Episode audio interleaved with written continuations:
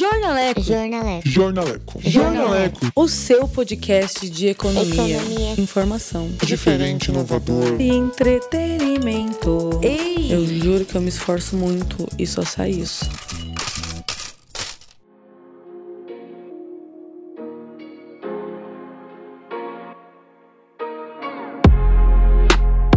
E aí, galera? E aí, meu Brasilzão real? Eu sou Gabriela Bolhões e está começando mais um Jornaleco, o seu podcast de economia e informação, que não tem nenhum compromisso com o bom humor, porque eu só sei fazer piada ruim. E hoje é só eu e você, você e eu, porque eu expulsei os meninos desse episódio pra gente falar de representatividade feminina nas eleições, né? Na política, é um tema que tá aí, porque nós estamos vivendo um caos total e Central de Dados deu ouvidos a Gabi informa. Nas eleições de 2020, 13 mulheres foram eleitas. Parabéns aí a todas as candidatas à Câmara de São Paulo. Ou seja, vamos lá dar um contextão aqui para vocês. Em 2016, 11 mulheres foram eleitas. Já agora, em 2020, é, oito permaneceram nos mandatos. E agora, nas eleições que ocorreram aí, né, na terceira semana de terceira, segunda, não sei, não sou, não sei, sou de humanas, dá um, dá um time pra mim. Aí, aí, aí, no mês de novembro, a gente aumentou para 23% da nossa representatividade nos assentos da Câmara Municipal de São Paulo. Ou, ai, temos um ponto muito bacana. A Érica do PSOL foi a primeira mulher trans e negra eleita em São Paulo e também a mulher mais votada da cidade. Chupa, seus bandos de pau no cu. Não, brincadeira. Zuzu, zoeira. A gente saltou de zero para quatro mulheres pretas e pardas eleitas, de sete para oito brancas e mantivemos uma indígena. A gente tem que aumentar esse número aí, hein? Dos dois mandatos coletivos liderados por mulheres foram eleitos a Banca Feminista do PSOL e Quilombo Periférico também do PSOL. Obrigada, PSOL! Né? As duas únicas cadeiras conquistadas pelo Partido Novo também são mulheres, né? As duas vão ser ocupadas por mulheres. Infelizmente, os homens ainda são a maioria na Câmara, 77%. Ou seja, a nossa luta por mulheres na política continua, na verdade, precisa continuar. Outro fato bastante bacana é que todas as capitais brasileiras elegeram mulheres para as câmaras municipais. Ai, me emocionei aqui. Ó, um ranking das capitais com mais mulheres eleitas, né? Os cinco primeiros colocados. Nós temos Porto Alegre, Belo Horizonte, Natal, São Paulo e Florianópolis. Agora, pouco triste essa notícia. O ranking das capitais com menos mulheres eleitas, também as cinco colocadas, são Manaus, Porto Velho, Cuiabá, Campo Grande e João Pessoa. Um, um comparativo legal é que somos 51,8% da população, somos mais que a metade, nós mulheres. Então, nada mais justo que a gente ocupe pelo menos, né, 51,8 das cadeiras, né, que a gente mude essa política brasileira, porque a mulher é foda, né? A mulher sabe fazer tudo, né? Então, vamos fazer um bate-volta, um, um, um topzão da central de dados de ouvidos a Gabi, ou de ouvidos com a Gabi, eu não decidi o nome que eu quero para esse quadro ainda, né? Então, vamos lá. É, confira como que ficou entre as eleições de 2016 e 2020. O número de mulheres saiu de 11 né, para 13. O número de pretas e pardas foi de 10 para 11. O número de indígena continuou igual. E pessoas trans travestis foi de 0 a 2. Né? Apesar de tantas mudanças bacanas, positivas e necessárias, a gente não elegeu nenhuma pessoa com deficiência. Ai, não dá pra querer tudo ao mesmo tempo também, né? Mas vamos que vamos. A gente também teve um aumento de pessoas pretas e pardas e de pessoas brancas, né? As pessoas brancas pulou de 43 para 44 e pessoas pretas e pardas de 10 para 11. Aí a composição final da Câmara de Vereadores de São Paulo. Vamos focar que a gente tá falando de São Paulo, essa megalópole que fala que é a terra da garoa, da oportunidade, mas, né? Tenho lá minhas dúvidas. Bom, 63,6% são homens brancos, 14,5% são mulheres brancas, 12,7% são homens pretos e pardos, 7,3% são mulheres pretas e pardas, 1,9% são mulheres indígenas. Sacou? É ainda muito a se fazer, mas é uma notícia muito, muito muito da hora os resultados bacanas que a gente tem. Essas informações você encontra lá no Vote Nelas de São Paulo, perfilzinho no Instagram. E falando em Instagram, além de você seguir o Vote Nelas São Paulo, siga também o Jornaleco, arroba jor.naleco, para você ficar por dentro de informações muito legais. E já que a gente já tá aqui no Spotify, aproveita e baixa esse episódio, também vai lá em cima do ladinho da fotinho do ícone do Jornaleco. Você pode seguir a gente e ficar por dentro de tudo. Ou seja, não passa perrengue, cara. Já deixa aí certo e você vai ficar por dentro de tudo. Tudo mesmo. E pra gente bater um papo muito legal sobre representatividade feminina na política, né? Esclarecer algumas dúvidas, para onde vamos, como vamos, quais são os nossos desafios e se realmente isso aí que a gente sempre fala, ai, é só se candidatar e bi, bi, bi, bi, bi, bi, bi, ah, se isso realmente é verdade. E para falar sobre isso, eu convido a Adriana Franco, que também é jornalista, essa profissão zona da porra, e ela é mestranda no programa de pós-graduação em gestão de políticas públicas na Escola de Artes, Ciências e Humanidades da Universidade de São Paulo, famigerada USP né? Inclusive, importante falar, a gente soltou vários dados do Vote Nelas, né? Que o Vote Nelas tem três pilares muito importantes, que é fortalecimento da democracia, defesa da vida, da segurança da mulher, igualdade nos espaços do poder, ou de poder, né? É bom falar certas vezes, Gabriela. Ou seja, não basta ser mulher, né? Tem que, tem que apoiar candidatas que possuem esses três pilares. Então, bora, bora, bora, bora. Bom, Adriana, prazerzão receber você aqui pra gente conversar sobre um assunto, né? Tão importante e tão obscuro para muita gente, né? Que tem muita gente que acaba não entendendo o que, que é essa representatividade feminina, né? Dentro da política. Eu queria começar perguntando qual que é a sua opinião, né? O que, que você analisa do resultado dessas últimas eleições que a gente teve, né? O que, que você achou do que, que a gente conseguiu? Agora, nas eleições municipais de 2020, se aumentou o número de candidatos porque as cotas eleitorais foram alteradas. Antes, as cotas eleitorais deviam ser cumpridas pelos, pelas coligações.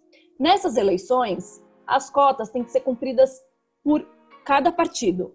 Então, antes, se uma coligação tinha que ter 30% de mulheres, agora cada partido tem que ter 30% de mulheres.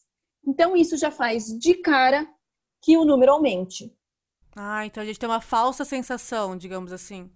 É, na verdade, assim, é, é, é um dado real. Uhum. Aumentou o número de candidatas por conta desse, dessa alteração na lei de cotas, de que agora ela tem que ser cumprida por cada partido, é, mas ela não se reflete. Então, por exemplo, do, de 2016 a 2020, nas eleições, comparando né, as eleições municipais passadas para essa, houve um aumento total de candidatos de 62%. Uhum de mulheres, realmente houve uma maior, né, um aumento de 75% de mulheres candidatas. Isso é realmente expressivo. Agora, se a gente for comparar o número de eleitas, o número de vereador, eu estou falando de vereador, né? Uhum. E vereador eleito em São Paulo, esses dados são de São Paulo, o aumento é de 18%. Então, assim, ou seja, a gente aumentou 75% de candidato para eleger só 18% a mais. Então, não é um número que, que, que sobe para e passo. Ela sobe, mas sobe de forma mais descompassada. A gente consegue, a gente tem conseguido, uhum. com a lei de cotas e com outros instrumentos, inserir mais mulheres na disputa política, que é realmente o objetivo da cota. A cota que a gente tem no Brasil é só para inserir as mulheres na disputa política. Não na eleição. Não quer dizer que 30% tem que ser eleita. Exatamente. A gente não tem uma cota de cadeira, né, de reserva de cadeira. A gente tem de disputa política. Então, assim, na disputa política, a gente realmente consegue inserir. Agora, se isso se reflete na eleição de mulheres, isso ainda fica muito aquém. Né? O Brasil tem adotado ao longo do, dos últimos anos é, diversas medidas que auxiliam nessa inserção das mulheres nas, na política e, e, igualam a disputa política. Então, o que, que aconteceu? Em 2018, é, o TSE e o STF de, determinaram que não só cota, mas como financiamento e tempo de, de campanha. na televisão e no rádio. Uhum. Então, isso é fundamental para que as mulheres alcancem mais postos de eleição, né? mais cadeiras e sejam mais eleitas. E aí, a partir dessa decisão, também a disputa torna-se mais igual, mais equitativa. Porque querendo ou não, a campanha política envolve muito dinheiro, né? Se você não tem dinheiro para fazer a campanha, não adianta nada você estar tá lá, né? Tipo. Exatamente. Se você não e também se você não aparece no tempo proporcional de rádio e televisão, você não tem visibilidade. Então, o que, que adianta você disputar e ter menos visibilidade, ter menos dinheiro? Acaba sendo uma competição desigual igual. Você não tem equidade nas coisas, né? É tipo... Exatamente, você não tem equidade. Então, eu sempre acho que é, voltando na sua pergunta, é, tomar cuidado com essa, com essa né? sensação de que, nossa, tem muito mais candidata. Tem muito mais candidata, mas a gente ainda tem muito que avançar. Então, para eleger, a gente precisa adotar constantemente várias medidas é, que antes não eram tomadas. Então, esses cuidados precisam ser, é, precisam olhar para os números com uma certa cautela. Eu gosto bastante dessa comparação entre eleitas e candidatas, porque ela realmente mostra essa disparidade que ainda existe. Que tem Mesmo muito porque... mais candidatas que estão concorrendo do que eleitas, né?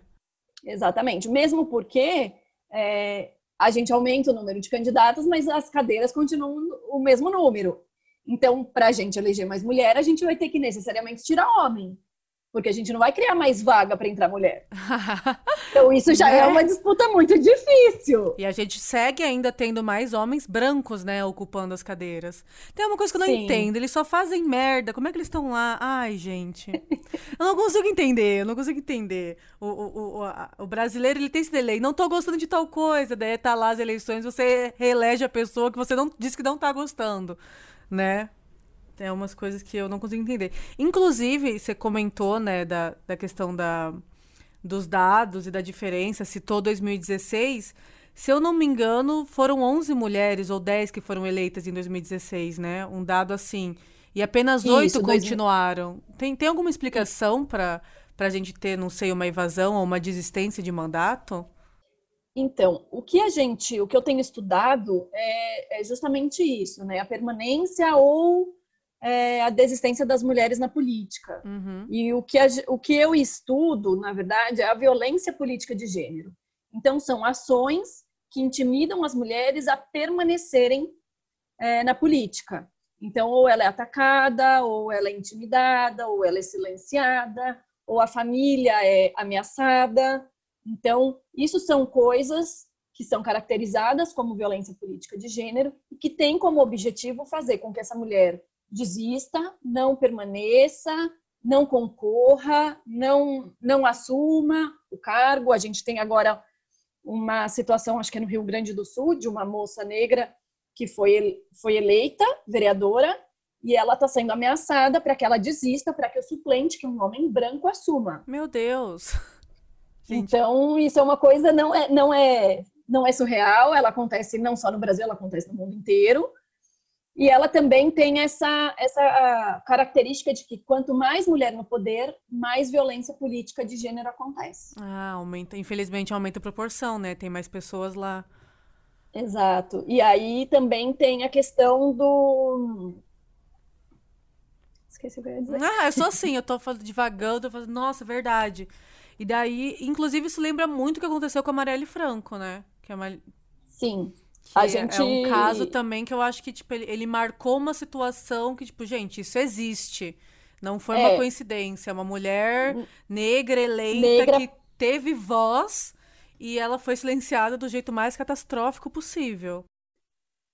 É, negra, periférica, enfim, enfrentando as milícias no Rio de Janeiro, que também é super complicado. Então, eu acho que a Marielle Franco é um grande expoente, porque ela foi vítima do, né, do do mais grave de uma violência política, que ela foi assassinada, mas a gente também pode contar como a Dilma Rousseff, que também foi deposta do cargo, ela não continuou é, numa suposta, é, né, que eles diziam que era, que era corrupção e que ela tinha alterado. Não, eles é, arrumaram questão... qual, todo e qualquer motivo para tirar ela de lá, assim arranjaram os argumentos para tirar ela de lá, mas assim, o que junto com aquilo vinha uma agressão misógina muito grande. Então, quando houve o aumento da gasolina, aqueles adesivos Ai, dela não. das Então, pernas assim, são abertas, todos né? ele- Tinha vários Exatamente, adesivos são- ridículos. são todos elementos de uma violência política de gênero. E de gênero, justamente porque ele ataca em questões é, da mulher, né? Então, a posição sexual, é, a questão da Marielle, do, do quanto ela estava enfrentando lá dentro, dela ser uma mulher lésbica, periférica lá dentro. Então, é, existem vários casos. A gente teve o Jair Bolsonaro, quando era deputado, que disse numa sessão da Câmara para Maria do Rosário que ela não merecia ser estuprada, né? Ela era Porque- feia, né? Ah, eu lembro era, disso. porque ela não era bonita. Então, assim, E a gente elegeu ele- esse cara. A gente elegeu esse cara. Não dá pra entender. Em, em pensar que a Dilma caiu por muito menos, né? Ai, gente. por muito por menos. muito menos.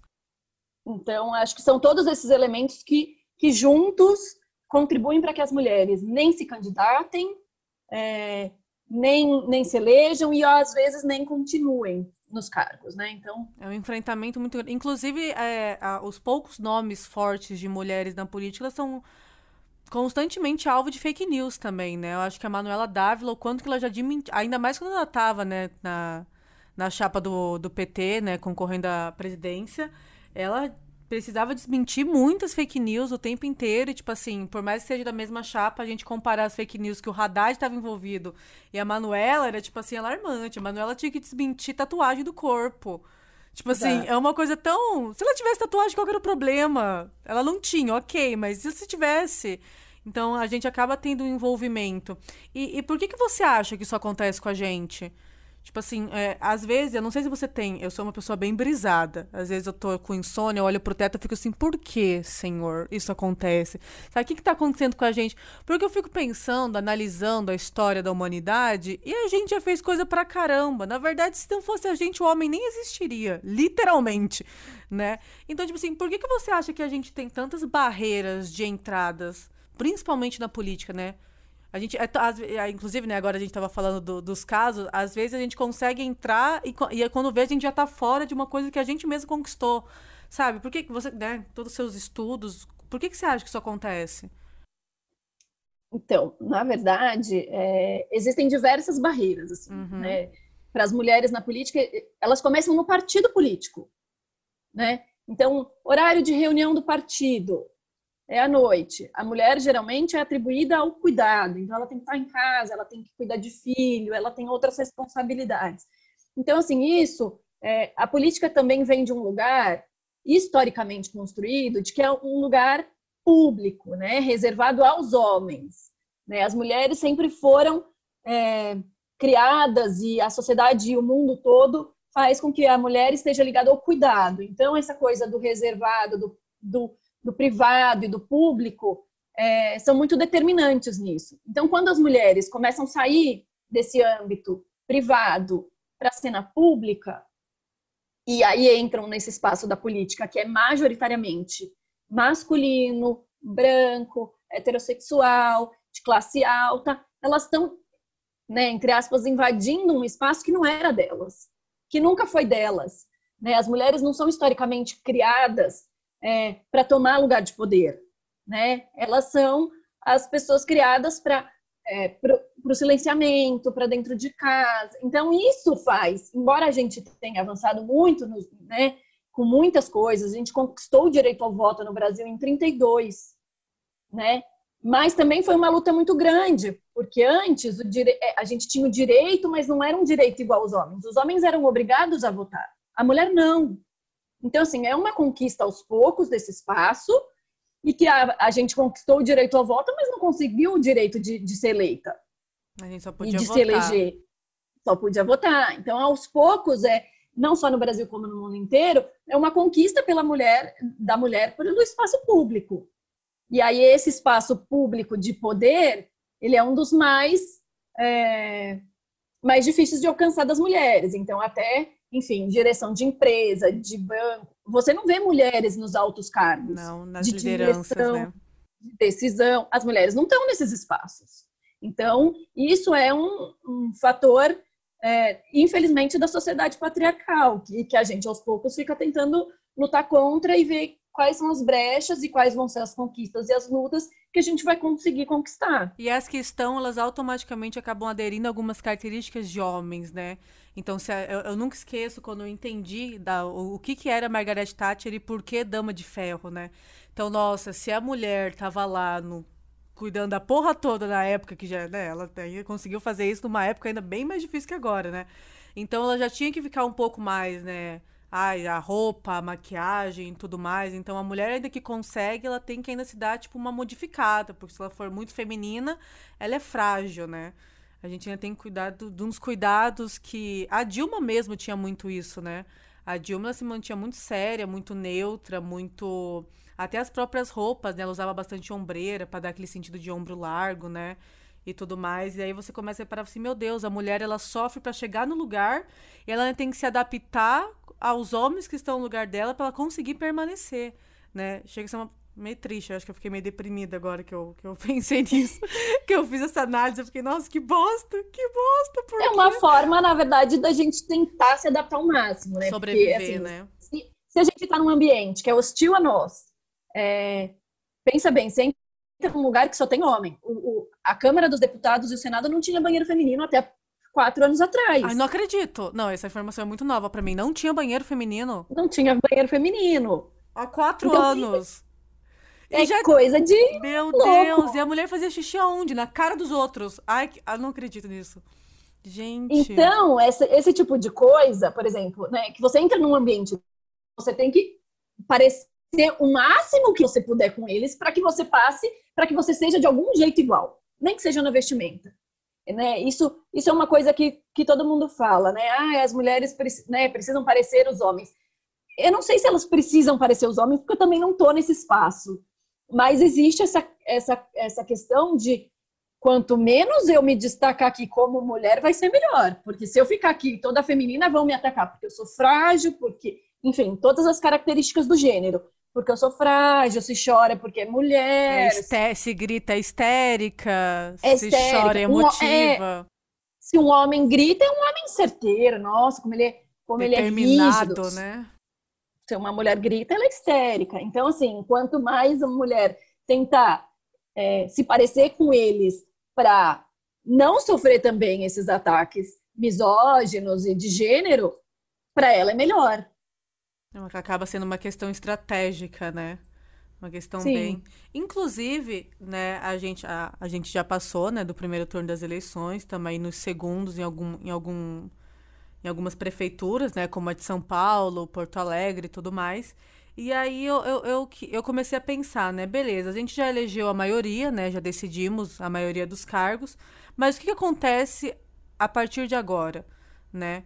como eu, cidadã, eu posso continuar é, lutando para a gente ter essa representatividade feminina na política? Porque senão parece que é uma coisa muito pontual, né? Então o meu dever é que eu tenho que votar consciente toda vez que tem eleições e no tempo desse mandato eu não faço mais nada. Ou tipo assim, eu, não, eu tenho coisas para fazer, o que, que eu posso fazer? Eu acho que se você votou em alguém que foi eleito, ou até em quem não foi eleito, você tem que acompanhar o mandato desses vereadores, né? Então, é, o que, que ele prometeu durante a campanha está sendo cumprido? O que prefeito é, também prometeu, ele está cumprindo? O que, que eu, como cidadão, posso fazer? Eu posso participar de assembleias é, abertas na Câmara dos Vereadores, em audiências públicas, eu posso mandar e-mail porque é um canal de comunicação com esses com, esse, com o poder público, então uhum. então posso mandar e-mail para o meu vereador, para minha vereadora, para o prefeito eleito, para os secretários, cobrar ações efetivas, atuar dentro das subprefeituras, que é uma forma mais de regionalizar. Então, se você tem um, um problema no seu bairro, você procure suas subprefeituras.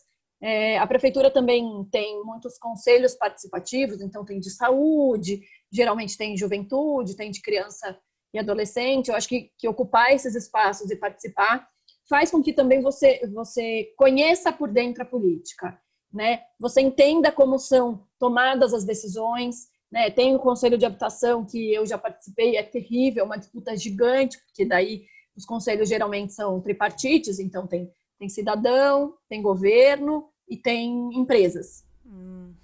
Então, ali dentro existem também disputas, é, você consegue entender um pouco mais de tudo que acontece dentro da cidade, dentro desses, desses conselhos. Então, é, é interessante tentar participar, buscar. É, a gente tem diversas é, eleições de representação nesses conselhos do, ao longo dos mandatos, então tem dos conselhos de, de infância, tem de leitura, tem de tudo que, que assunto, assim, é muito, muito amplo. Eu acho que quanto mais a gente participa, mais a gente entende os problemas da cidade é, e o que a cidade realmente precisa. Então, conforme você participa disso, na próxima eleição você sabe mais quais são os problemas, quais propostas atendem aos problemas da, da sociedade, da sua região, e daí quem eleger. Porque aí você elege conscientemente de tudo que realmente a cidade precisa e de quem realmente está propondo para o que precisa. Acaba sendo um trabalho contínuo, né? E é, aí, é, realmente. E daí nisso a gente faz uma reflexão do, por exemplo, assim, por que votar em mulher? Né? A gente, tipo, eu já escutei, eu, vi, eu acompanhei muito, né, esse tipo de comentários no Twitter, né, que era uma discussão de, ah, mas por que, que eu vou votar em mulher? Né, se fulano, né, se tal homem parece tão melhor, ou parece tão mais poderoso, né? Eu fui dar uma fuçada e tem vários estudos que comprovam que governos liderados por mulheres, inclusive, têm menos corrupção, né? E eu fiquei tipo assim, tá aí um ótimo motivo para você votar em mulher. Ela não vai roubar o teu dinheiro. Olha que incrível, né? E aí tem outro dado muito legal que eu não sei se você chegou a acompanhar, mas no combate ao coronavírus, os melhores países também foram mulheres, né? E eu fiquei tipo Sim. assim, você acha que falta interpretação ou falta informação para as pessoas tomarem essa consciência? Ou você ainda acha que o gênero vai falar mais alto? Tipo, não, é uma mulher. Não interessa se vários dados ou várias estatísticas sejam favoráveis a ela?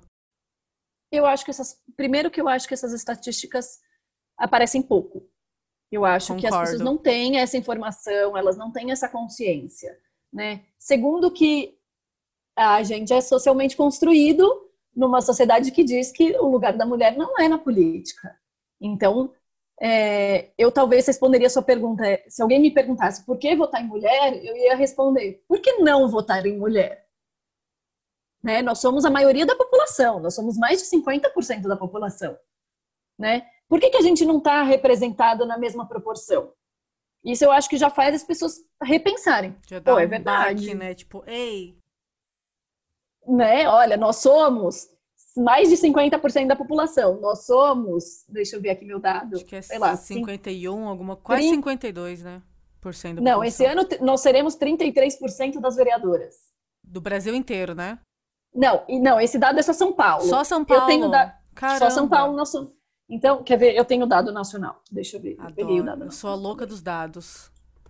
30 pouco Olha, por cento. vereadoras eleitas em 2020, nós vamos ser só 16%. É pior ainda. A gente fica feliz com uma coisa, depois a gente fica triste com outra, né? Assim a gente vai oscilando. É, é então, é eu acho que assim, eu acho.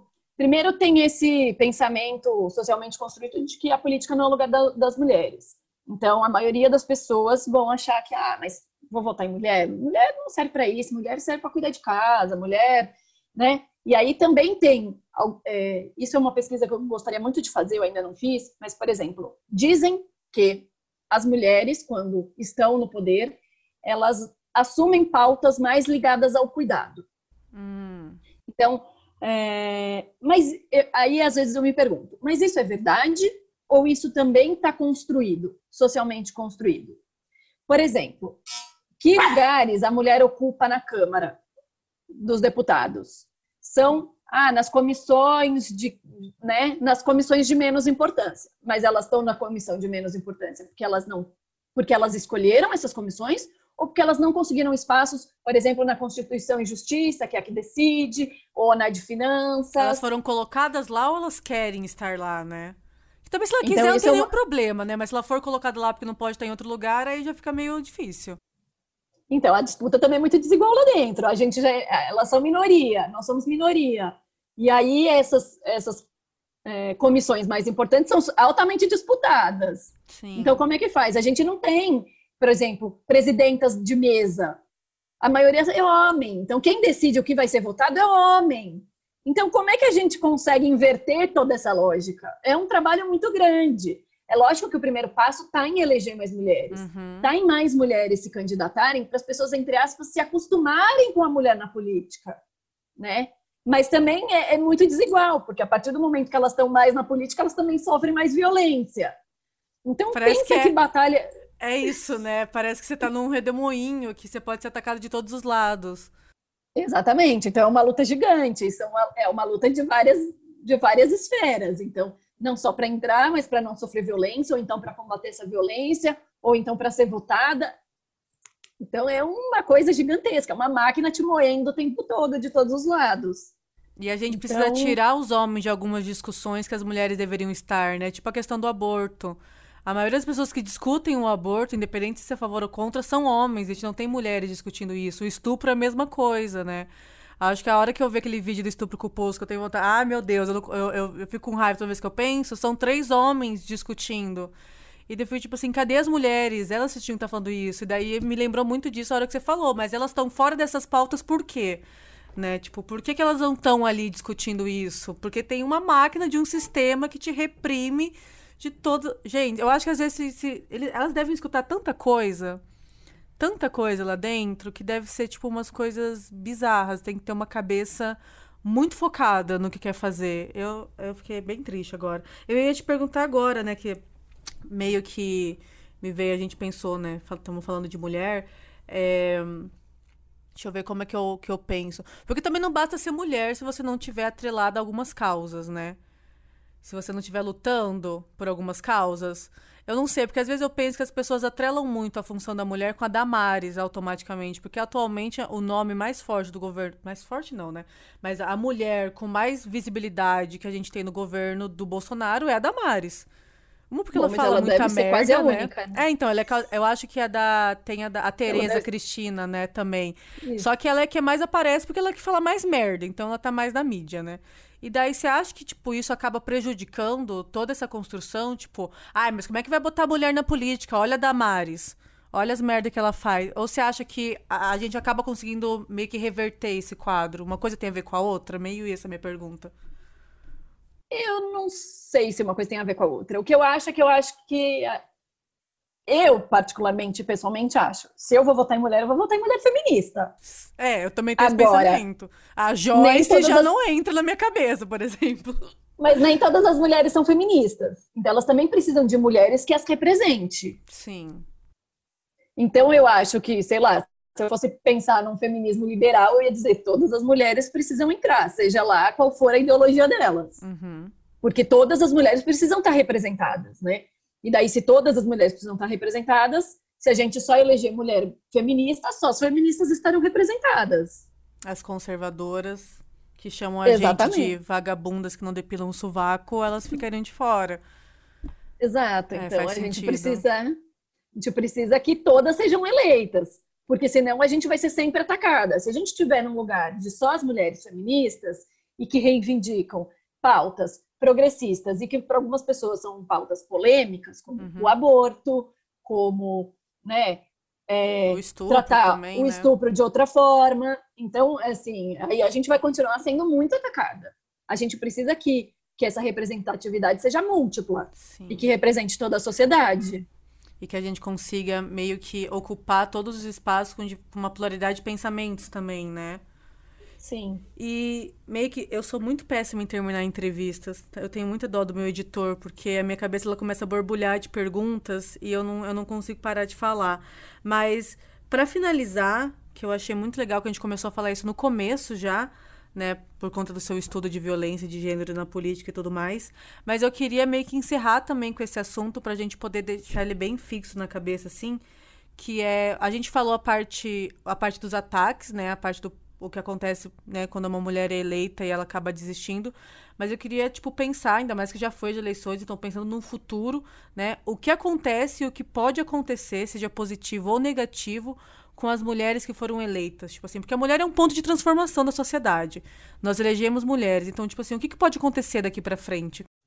Eu espero que a gente consiga caminhar de forma progressista, né? Uhum. É, as mulheres que foram eleitas são majoritariamente mulheres progressistas, é, tem coletivos, é, que é assim meu minha grande aposta numa nova política se, há, se uma nova política existe, eu acho que a nova política passa pelos mandatos coletivos. né? Uhum. Embora eles tenham grandes dificuldades lá dentro, porque são cinco ocupando uma cadeira que só um pode ocupar efetivamente. Então, só um pode votar, só um pode falar é, dentro da Câmara. Então, é uma, é uma, ainda é uma construção que vai longe, né? E eu acho que das mulheres também, eu acho que é uma construção que vai longe. A gente não vai conseguir, infelizmente, mudar o mundo com 13 vereadoras em 2020 né, nesse mandato 21, 25. Então a gente não consegue mudar o mundo. A gente pode tentar fazê-lo melhor. Mas aí a gente também precisa da população pressionando que essas vereadoras e os vereadores homens também ajam e, e de acordo com, com a resolução dos problemas que a cidade precisa. Então, é, ficar esperando de braço cruzado quatro anos para eleger ou reeleger ou não reeleger alguém é muito pouco para a sociedade, né? Se nós somos cidadãos, agentes políticos, a gente também precisa fazer parte disso. E não é só depositando o seu voto na urna. É lógico que ele é fundamental e ele faz parte dessa democracia, uhum. é, mas a democracia não é um, um fim, né? Ela é um meio que a gente tem que construir ao longo de todo esse tempo, né? Porque se algo acontece no caminho, você tem você tem recursos para alterar esse caminho. Então, se as mulheres sofrem violência política de gênero, a gente tem que construir mecanismos para que essa mulher não sofra essa violência, para que quem cometa a violência seja punido e, e que a gente construa eh, uma sociedade melhor conforme a gente vai avançando. Que a gente consiga fazer. Que a gente não tenha mais Marielles Francos, né? Na nossa história. Que a gente não tenha. Nem Dilmas Rousseffs. Só por serem mulheres que a gente tem, que a gente consiga aproveitar esses poucos nomes fortes, né, feminismo, femininos que a gente tem na política para a gente ter um, um agente de transformação. E infelizmente, tudo que é bom dura pouco, por isso que a gente não é bom, porque a gente tenta durar bastante. eu falo que as minhas piadas são ruins, eu falo, eu tento. Eu, se eu fosse fazer stand-up, eu morreria de fome, né? Bom, gente, Chega ao fim mais um jornaleco que eu não sei. Eu, eu tô gostando muito dessa pauta de representatividade feminina. Eu tô pensando em criar um quadro, não sei. Eu falei que eu sou aquariana, eu sou bem diferentona. Mas se você que tá nos ouvindo gostou da Adriana, se interessou pela, pela forma que ela, que ela fala, pelos estudos, por tudo que ela tá representando aí nessa pauta tão importante, a gente vai deixar um link que você tem acesso a todos os trabalhinhos dela, portfólio, currículo, quem ela é, no nosso post no Instagram. Quando a gente divulga o episódio, tem lá um postzinho bonitinho. Você pode acessar e conhecer mais. A Adriana, ela tem uma formação incrível em jornalismo social, então pautas muito importantes que a gente precisa prestar atenção, né? Como a gente comentou aqui, são coisas que não são muito divulgadas, são coisas que não estão muito na mídia. Então, por favor, leia, se informe, porque é muito bacana. E se você já tá aqui no Spotify, segue a gente, baixa esse episódio para você escutar quando estiver off no mundo, cansado, surtado. Você baixa e daí você vê, nossa, talvez a gente ainda esteja tem esperanças nessa vidona linda e maravilhosa. Adriana, você tem Instagram? Eu tenho Instagram. Ah, divulgue seu Instagram, por favor, para, para a gente. É jornalismo underline social. Ah lá, viu? Pautas importantíssimas. Ou seja, dê ouvidos ao que importa, dê ouvidos ao que vale a pena, então dê ouvidos à pauta de representatividade feminina na política. E é assim que a gente encerra mais um episódio. Um beijo para todo mundo e até a próxima.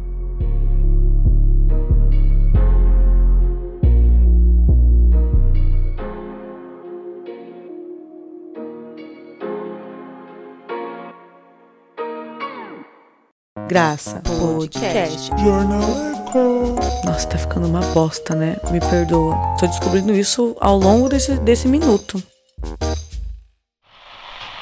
Este podcast foi editado pela agência RBM.